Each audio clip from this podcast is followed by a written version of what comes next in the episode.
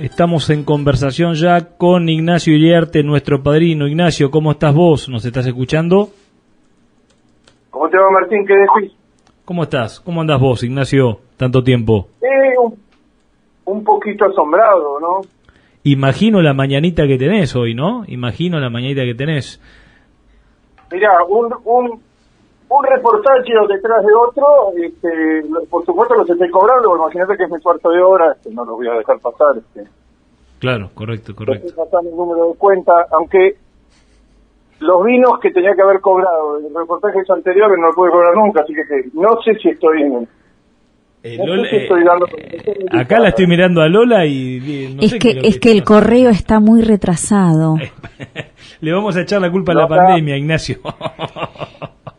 Hola. ¿Qué tal? No macanear, Lola. Ya vamos a cumplir. Bueno, acá te saluda también Mariano Molinari, que está con nosotros, pero está en otro salón porque está, digamos, con mucha preocupación por el tema COVID. Hola Ignacio, muy buenos días. Hola, muy buenos días, Che, ¿cómo te va? Bien, bien, gracias. Contanos, ¿cómo, contanos cómo ves esta situación. Mira, es mi opinión personal, reconstruyendo todo lo que pasó en 24 horas. Esto es, el, origen de esto es electoral 100%. El gobierno le está llegando encuestas de que está acercándose peligrosamente, tenía un margen sobre punto por el cambio en provincia de Buenos Aires, se está achicando cada vez más. Y un empate, como están dando algunas estadísticas en provincia de Buenos Aires, sería una derrota a nivel nacional. Y los ítems que más pesan hoy son la inflación, la caída de actividad económica, la inseguridad y el COVID. Sí, sí. En ese orden. Y en determinado momento cuando Alberto vuelve de Europa y ve los números de inflación y ve lo que le están proyectando, pues ya está, mayo ya está casi adentro, ¿no? Correcto, sí, sí. Y ve que esto no se detiene, y probablemente le haya llegado un rayo exterminador del Instituto Patria, algo, algo hay que hacer. Como en los restantes productos ellos sienten que ya todo lo que podían hacer ya lo hicieron, y carne es un producto que subió 80% interanual, sí, sí. Y no cede, no cede básicamente porque es un problema de oferta, se le da la instrucción de hacer algo tan dramático que podemos, dejemos un 20 o 30% de posibilidades de que es una movida de Alberto para después negociar. Que quizá en los días próximos, y frente a la reacción que hay, vos viste el paro, el paro ganadero que se está programando y demás, en general los, los muchachos salen a la ruta por soja y maíz, no salen por ganadería. Correcto. Pero esto, esto mucho más que hace 15 años, cuando ya hicieron la experiencia, la misma experiencia le salió muy mal, muy mal. Si vos me preguntabas hasta ayer cuál era el obstáculo para ser más drásticos en materia de, limitación al negocio ganadero, yo te hubiera dicho la experiencia de la 125. Pero como se les está acabando el tiempo, las elecciones están encima, la inflación es muy alta y la carne efectivamente ha subido mucho, es evidente que Alberto tuvo un impulso. Alberto ha dicho en estos días que es, una decisión de él, puramente de él. Los funcionarios de segundo orden, hasta ayer al mediodía estaban en contacto con los exportadores por todo ese programa de precios cuidados, de carne en todos lados, de llevar cortes al vacío lugares donde antes no estaban, a ferias, al conurbano. Y en determinado momento este hombre pega un hachazo sobre la mesa y dice cerramos las exportaciones por 30 días. Pero Vos acordate la cantidad de cosas de Vicentín para acá, que el gobierno subestimó las fuerzas que tenía él, ellos, y las fuerzas que tenían los enemigos de sus medidas, y se metió en una empresa que una batalla que finalmente la perdió. O la empató.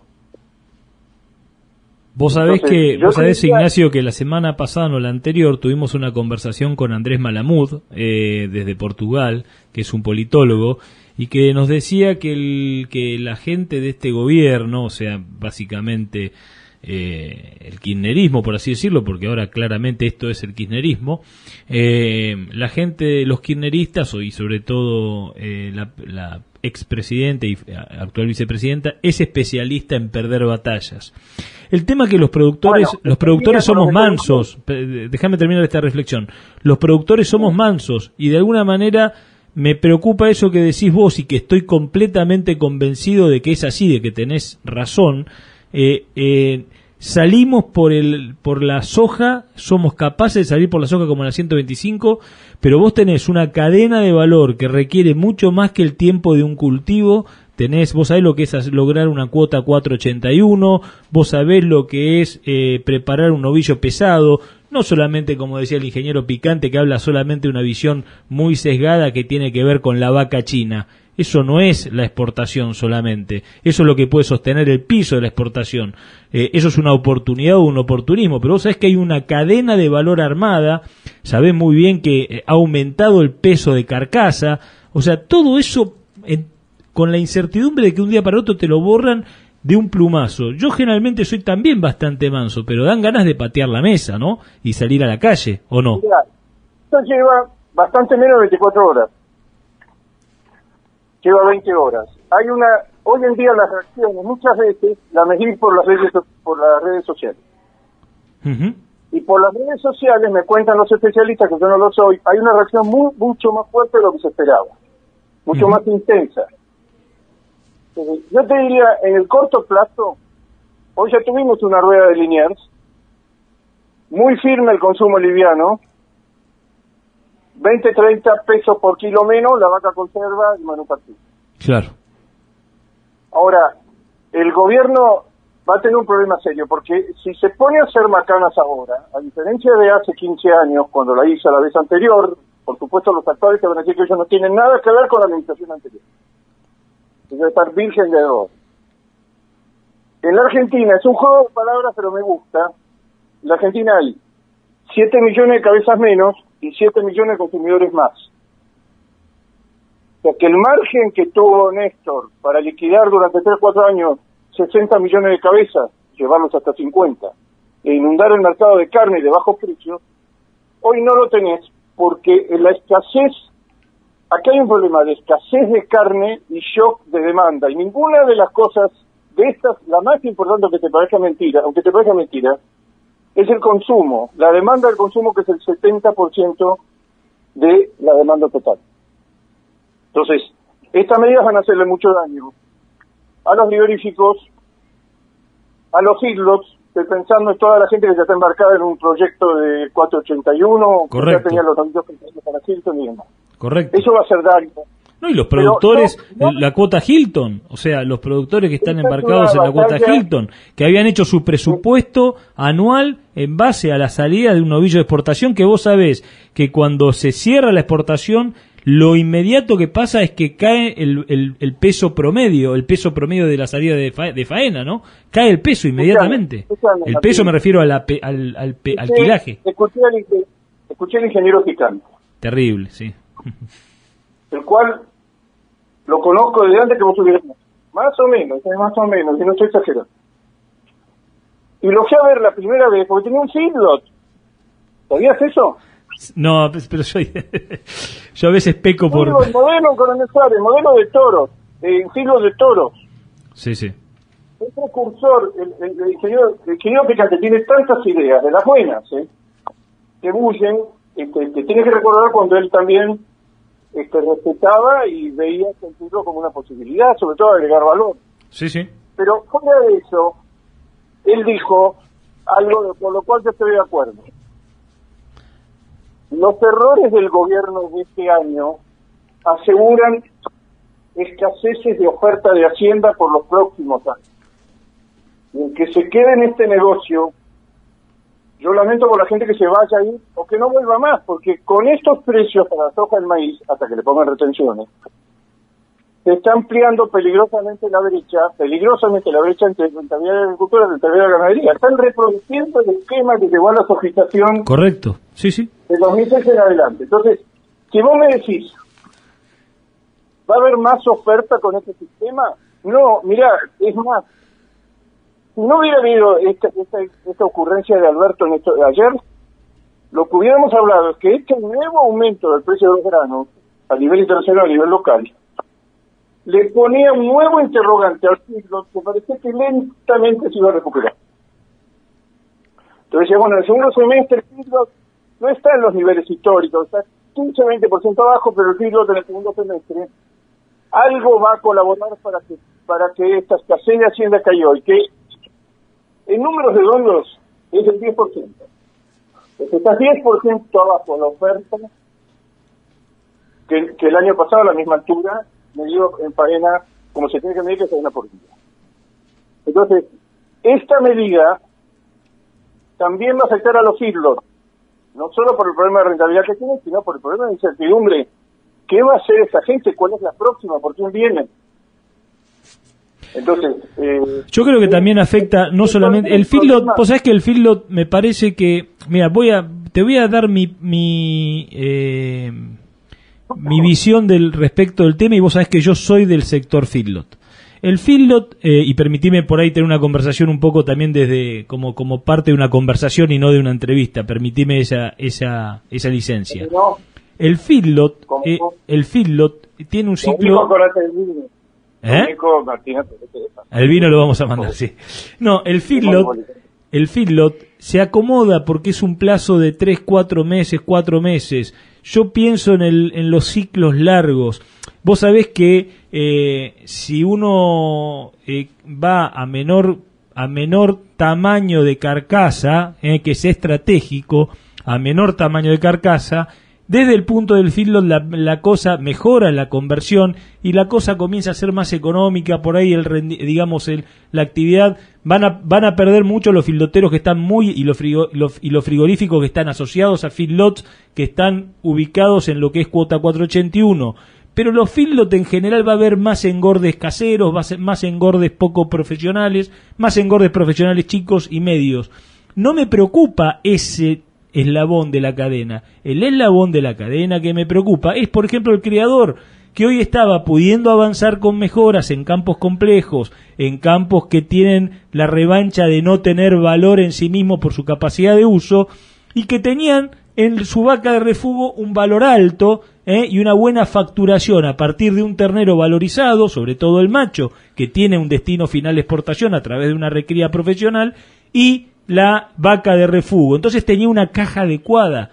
Ese productor que toma decisiones que son de 3, 4, 5 años por una medida intempestiva de una persona que realmente no creo que tenga la menor idea de lo que se trata de esto, como muchos de los que están alrededor de ello, eh, realmente ese es el, el, eslabón de la cadena que me preocupa y que el ingeniero picante no me dejaba comentarle hoy. Martín, no es que hay que tener idea. El, el, kirchnerismo, que lo conozco de la gestión anterior, lo que privilegia es la decisión política, es el cuadro valeroso, valiente, que es capaz de tomar una decisión, de pegar arriba de la mesa un puñetazo y decir, acá se cierran las exportaciones. Las consecuencias, yo para técnicos, no necesito técnicos para hacer eso, Martín, no te necesito para nada. Necesito a alguien con los huevos suficientes para hacer una medida que yo sé que me va a costar. Hmm. Ahora, esto ha sorprendido inclusive a los tipos que tenían en primera fila, en primera línea de batalla, como Culpas y como, y como español. Ahora, vos dijiste que el golpe no va a ser contra la hacienda liliana, que va a seguir faltando, quizá va a faltar más todavía. Obvio.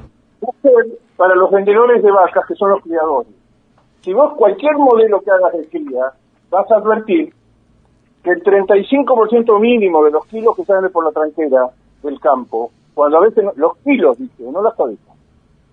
Entre 35 y el 40% son kilos de vaca. Vaca fallada, vacía al tacto, este, vieja, etcétera, etcétera. Ese impacto hoy, primer día de las medidas de Alberto Fernández, es suba de la carne que ellos miden para el INDEC, reducción de ingresos para el criador. Exacto. Esos son los primeros resultados. Ahora, tengo algunas esperanzas puestas en todas las batallas perdidas hasta ahora por el kirchnerismo. Que son muchas. Por subestimación, por sobreestimación de las fuerzas propias y subestimación de las fuerzas que se tienen frente. Desde que esto no vamos a estar mejor que ayer. Lo que está mejor que ayer y está en general en el mundo ya había problemas con India, ya había problemas con Australia. Ahora todo lo que se venía hablando, hay problemas en serio con Argentina para exportar carne. Yo estoy recibiendo más llamadas del Uruguay que de la Argentina. Este es un día histórico para el Uruguay, ya lo vivieron una vez. Cuando el grifo del hermano mayor, que exporta casi un millón de toneladas, se cierra, el Uruguay, que exporta 400.000, hacen una fiesta, literalmente hacen una fiesta. Abren los congresos, abren los seminarios, con un agradecimiento a los señores Kirchner. Ignacio. En etapa de los diarios. Ignacio, te quería hacer una pregunta relacionada a, esta decisión. Eh, déjame pensar un poquito, yo sé que mucha gente que oye estos programas de campo a veces eh, nos ve como que este, miramos solamente nuestro sector y no vemos la, terrible situación económica en la que está el país hoy, ¿no? Eh, arrancamos con una economía debilitada en la pandemia y esto empeoró muchísimo. Y de alguna manera entiendo que haya gente que diga, bueno, pero realmente eh, no queremos dejar a los argentinos sin comer carne. ¿Vos crees que, y, yo coincido un poco como economista que soy, tratando de pensar el país, no solamente el sector agropecuario, en que sería bueno que todos los argentinos podamos comer carne. Ahora, ¿no te parece que eh, eh, la solución a que todos los argentinos podamos comer carne no viene por bajar el precio de la carne artificialmente, cerrando exportaciones para todo el mundo, incluso para la gente de niveles medios y altos que podría pagar la carne, y, entonces estamos bajando el precio artificialmente y, y tal vez bajando la rentabilidad o quebrando productores ganaderos porque le estamos dando carne barata a gente que en realidad podría pagar la carne hoy, ¿no sería una mejor alternativa eh, subsidiar o meter plata en el bolsillo de alguna manera a aquellos que no pueden pagar la carne, pero dejar el precio de la carne como está? Todo, algo de todo lo que estás diciendo lo estaban haciendo. Ya vos viste que se había aumentado 8.000 toneladas la cantidad de cortes que son de muy buena calidad y se ponían a precios cuidados. Sí. La segunda cosa para limitar, las retenciones son del 9%, no son cero. La exportación está cobrando un dólar de 80 y pico de mangos, una, eh, al lado del otro que está en 850. La tercera, cuando vos sumas retenciones y precios cuidados, vos decís, estoy haciendo todo lo que puedo posible para que en, en sectores de menores ingresos tengan carne disponible a un precio inferior al de mercado. Pero en la gran ayuda que han hecho durante todos estos años es los 45 kilos de pollo y 18 kilos de cerdo que se están consumiendo. Cuando vos ves bien quién está consumiendo carne hoy en la Argentina, no es que las clases bajas o las clases hayan dejado, los sectores menores ingresos hayan dejado de comer carne, comen mucho menos. La carne popular por excelencia hoy de los sectores populares es el pollo. Esta cosa brutal que dice en el Gran Buenos Aires, 3 kilos de pata muslo, 450, 500 pesos, cuando un kilo de pulpa vale 600 de vacuna.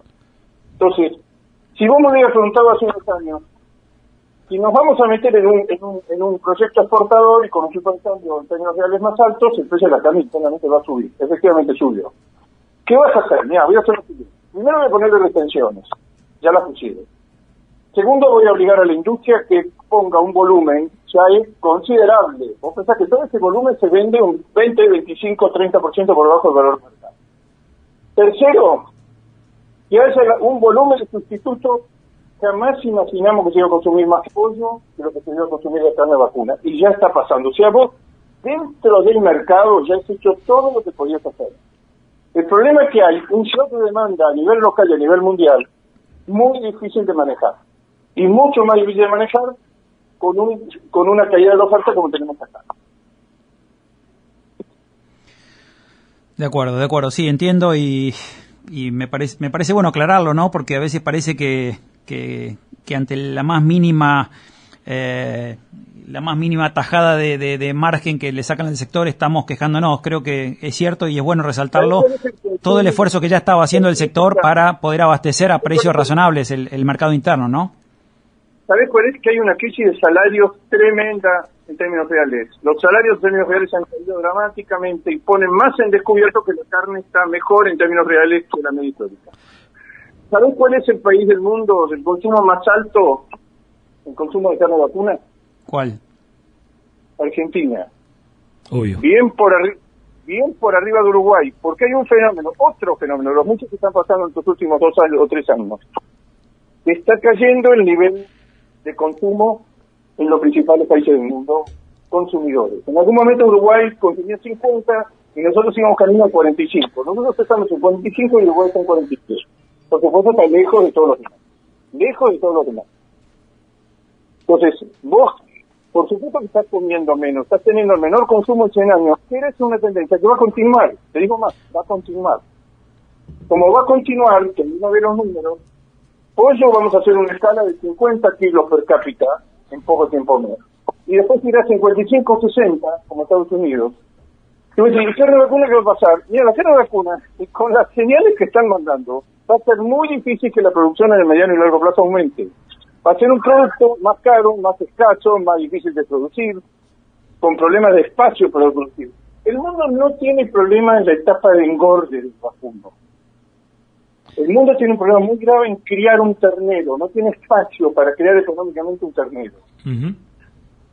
Este, vos, vos, este, yo he tenido la suerte de viajar por toda parte del mundo decís, ¿dónde va a meter esta gente una vaca de cría? Es absolutamente imposible. Puede meter un feedlot, un galpón de engorde de cerdos, de pollo, dos hectáreas, cinco hectáreas, veinte hectáreas. El mundo no tiene vacas de cría. El stock ganadero mundial viene bajando y bajando. Pues se acabó el espacio, es algo que en Argentina no lo podemos imaginar. Sería sobre espacio todavía. Pero te diría, hoy el consumo más alto del mundo, por diferencia, con diferencia con los españoles, es, es, es el de la Argentina. Hay sustitutos como nunca los hubo. Baratos, nunca el pollo. Realmente el pollo ha tenido la diferencia que tiene con el carne vacuna que tiene hoy. Ahora, ¿Y cómo, y cómo ha incrementado el cerdo como sustitución de la carne vacuna también? ¿Eh? Impresionante, en forma impresionante. ¿Sabés cómo viene creciendo el cerdo? ¿Sabés cómo viene creciendo el cerdo? En blanco y en negro, porque ahí hay una buena registro del cerdo muy grande. El cerdo viene creciendo un 10% anual acumulativo. Ujú. Y cuando querramos dar cuenta, vamos a consumir 50 de, de pollo y 25 de cerdo. Y si vos me preguntás si vamos a, cu- cuál es el futuro del consumo de carne vacuna, y encima con medidas como esta, y de 45 bajaremos a 40. Ahora, que quede claro, lo que el gobierno va a hacer bajar en estos días no es la hacienda liviana de consumo que comen los consumidores de clase media y clase alta. Va a hacer bajar el precio de la vaca que va con destino a China. Que tampoco descartes, Martín, que haya una queja formal, como la hubo con Rusia en su momento, como lo hubo con Europa, con los importadores en su momento. Nos dejás colgado del pincel a todos los que en los países importadores de carne vacuna confiamos en la carne argentina. Nos haces un daño enorme. Entre todos los sectores, además que les haces un daño enorme, están todos los que tienen estructuras de, de importación y distribución en, en, en China, no digamos nada, en Europa, que en estos días se estaba pintando que se, estaba recuperando la demanda. Sí, sí. ¿Qué, qué- vos que tenés eh, relación con la industria frigorífica y que conocés muchos actores de eso, ¿te acordás que hace un tiempito habíamos hablado de la gente de Revif con su caso de la discusión de personal que, que tuvieron y que tuvieron que cerrar por un tiempo y bueno, después abrieron nuevamente? Eh, Esto no lo veía venir. ¿Ya lo veía venir, decís vos? ¿O no lo veía No, venir? no, no lo veía. No, no, no. Veían más cargas, veían más precios cuidados, veían con mucho miedo que los permisos estos, las declaraciones juradas de exportación se convirtieran en ROE, que se regulara la exportación, pero hasta ayer el mediodía te decían, mira, tenemos cada vez más cargas entre retenciones y precios cuidados. Pero gracias a Dios no estamos viendo nada que sea una limitación de los volúmenes exportados. Pero esa gente, la pregunta que yo te hago para explicarle a la gente, a, los oyentes, ¿no? Eh, un proceso, un proceso eh, industrial como ese, que tiene, para hacer proceso, tiene diferentes puntas que se tienen que juntar para eh, terminar con el producto en un contenedor que lo va a recibir un cliente. ¿Cómo desarma todo eso? ¿Cómo se desarma todo eso? Porque, digamos, No, el productor, no. bueno, está la vaca en el campo, la que no está arriba del, ja- del camión, llegó y se pagó Vos 20 fíjate, pesos menos, pero... y el- sector exportador, aún con lo importante que es, como diría el finado Néstor, sí, tan importantes y tan fuertes no era esa gente, porque mirá lo que le hicieron y está cruzado de brazos. ¿Qué puede hacer un sector que creíamos que tenía más lobby que el resto del sector ganadero? Porque tiene más lobby que los criadores. Acá el lobby es industria frigorífica exportadora, dos, industria curtidora, y muy lejos venimos los demás. ¿Cuál es el lobby del ciclo? Pero sobre todo, ¿cuál es el lobby de los criadores? Nulo. Entonces, ese sector, en nombre de toda la cadena de la carne, venía negociando con el gobierno. Se decía, che, mirá, si vos seguís firmando precios fijados y retenciones y límites, te va a limitar el precio como lo podés pagar. Mirá, es todo siempre te decían lo mismo, es para evitar males mayores.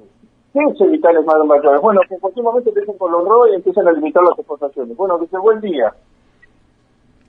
Llegó el día. Ahora, eh, vos ya moviste las cifras. Alberto en una quijotada cerró, el, cerró, nadie lo esperaba porque no se corresponde con las fuerzas relativas de cada sector. Claro. No sé si, no sé si Alberto está para comprarse un conflicto de estos ahora. Decía Andrés Malamud hace 15 días que los kirchneristas son especialistas en generar batallas que no pueden ganar. Esperemos que, que esta, que esta realmente... Tampoco las pierden, son unos empates macarrónicos. No, las pierden. La del campo la perdieron. Después la, la coyuntura y la circunstancia de la seca los acompañó para perder fuerza, para que perdamos fuerza como sector. Después tuvimos el problema de la representatividad. Eh, pero me parece que esta es una batalla que hay que darla. No, no vuelvo a repetirte. No soy activista, pero y, y, y en lo personal no, no es que me afecte más o menos, pero realmente me preocupa que eh, me preocupa el desequilibrio de una decisión antojadiza que rompe con toda una estructura del hacer. Eh, la verdad es que me, me preocupa, me parece que es una batalla que hay que darla, ¿no? Exactamente. Pero igual estamos como cuando se cayeron las Torres Gemelas, que el día siguiente iba un periodista, hoy es el día siguiente, Sí. le preguntaba al bombero que estaba tapado de... Le decía al bombero, ¿eh? Estaba ahí revolviendo escombros. ¿Usted sabe que van a construir acá? Sí, sí, sí, sí, sí, tal cual. Estamos en lo que llaman los americanos la etapa del estupor. Es muy difícil con un hecho tan inesperado elaborar Sí. Vamos a ver qué, qué se construye después de todo esto. Alberto, Alberto, como tiene, como hizo esto, puede perfectamente negociar algo intermedio y que dentro de una semana no estemos hablando más del tema. Sí, señor. Bueno, eh, qué decirte que es un placer para nosotros eh, contar que hayas cumplido con, con este con esta nota que la habíamos pactado el día domingo cuando nada se sabía de esto y sin embargo te mantuviste firme y nos atendiste No, no. Y, y la verdad es que eh, sé que, tenés un montón de llamados eh, Yo te voy a dar la palabra clave, yo te voy a dar la palabra clave, Martín. sí Lola no confío más porque Lola la promesa no existe en aire. No todo es Lola lo que parece. Vos sabés que Lola la vas a retener un tiempo, está para las ligas mayores. cómo cómo cómo Lola está para las ligas mayores. Loga está para Muchas gracias, muchas gracias. muchos dicen lo mismo bueno la vamos a dejar hacer el programa solo entonces animate, Lola, animate, te pido por favor. La palabra clave acá, Está la de- palabra sí, clave, Martín, sí es Alberti. es Alberti. Albert, Alberti. Vinería Alberti. Ah, Joaquín Alberdi. Alberti, Alberti. Se siguen haciendo los osos. Eh, te prometo que con este empujón que nos das, padrino, porque vos sos padrino de este programa, así que deberías re- retarnos más mal, seguido.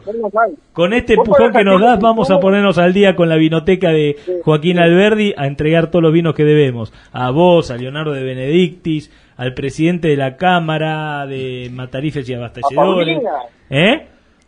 A Paulina no, a Paulina. Le mandamos un regalo que es mucho mejor que un vino y lo recibió y está muy conforme con ello. Lo ¿Eh? que pasa es que Paulina está más cerca. El ingeniero en la expresión máxima del ninguneo le cambió el nombre. No, terrible, no, no, bueno, pero lo del ingeniero hoy se levantó, a veces nos pasa, se levantó con un mal día. Hay que perdonarlo también y, y- y seguramente No, no, no. lo vamos a corregir y lo vamos a llevar por la buena senda. el ingeniero es un grande, pero tiene estos excesos de confianza que lo matan. Es un grande, es un grande, es un histórico. Sí, sí. Por eso lo tenemos, pero a veces, viste, que los tiró, viste, cuando te descalifica duele un poco, ¿eh? Duele. Yo ¿Sabés pensé, Ignacio, qué tiene? ¿Qué es el- el- el ingeniero es disruptivo y no tiene miedo ya edad que tiene, que no que tenga muchos más años que yo. Dice, dice que, dice que, dice que vos sos de la misma edad que él, dijo eso, porque salió en el gráfico Pero ven las cosas que tiró, tiró una cantidad de, de, de- de infamias de la gente, Sí. de calificaciones. Dice, de 15 años con él. Yo pensé, Ignacio, cuando dijiste Alberdi que ibas a hablar de la Constitución, de, de- de espíritu liberal y de los libre mercados, y nos viniste con, con la biblioteca de Joaquín Alberdi. Yo siempre me lo confundo. Uno era el cura que estuvo en la Revolución de Mayo, en la primera junta. Sí. que creo que ese es Alberti con T. Y el otro es Juan Bautista Alberti, por supuesto. Por supuesto que he leído, lo, lo- lo he leído desde de mi más infancia. Sería bueno, ¿no? Que lo, que lo recordemos porque realmente eh, esa constitución, esa primera constitución, cuánto, cuántas cosas eh, importantes, ¿no? Eh, constitutivas de nuestra nación eh, son hoy y muchas cosas que, que tenemos hoy en el, el- no quiero decir el saber popular, pero en, en la cabeza de los argentinos, algunas de las cuales van como cambiando, pero qué importante volver a, a esas bases, ¿no? Recomiendo todas las polémicas del Sarmiento con, eh, con Alberti. Muy bueno. Bueno, las vamos a leer.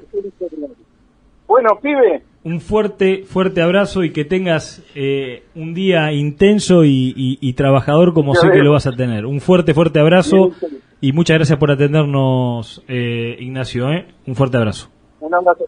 Cuídate.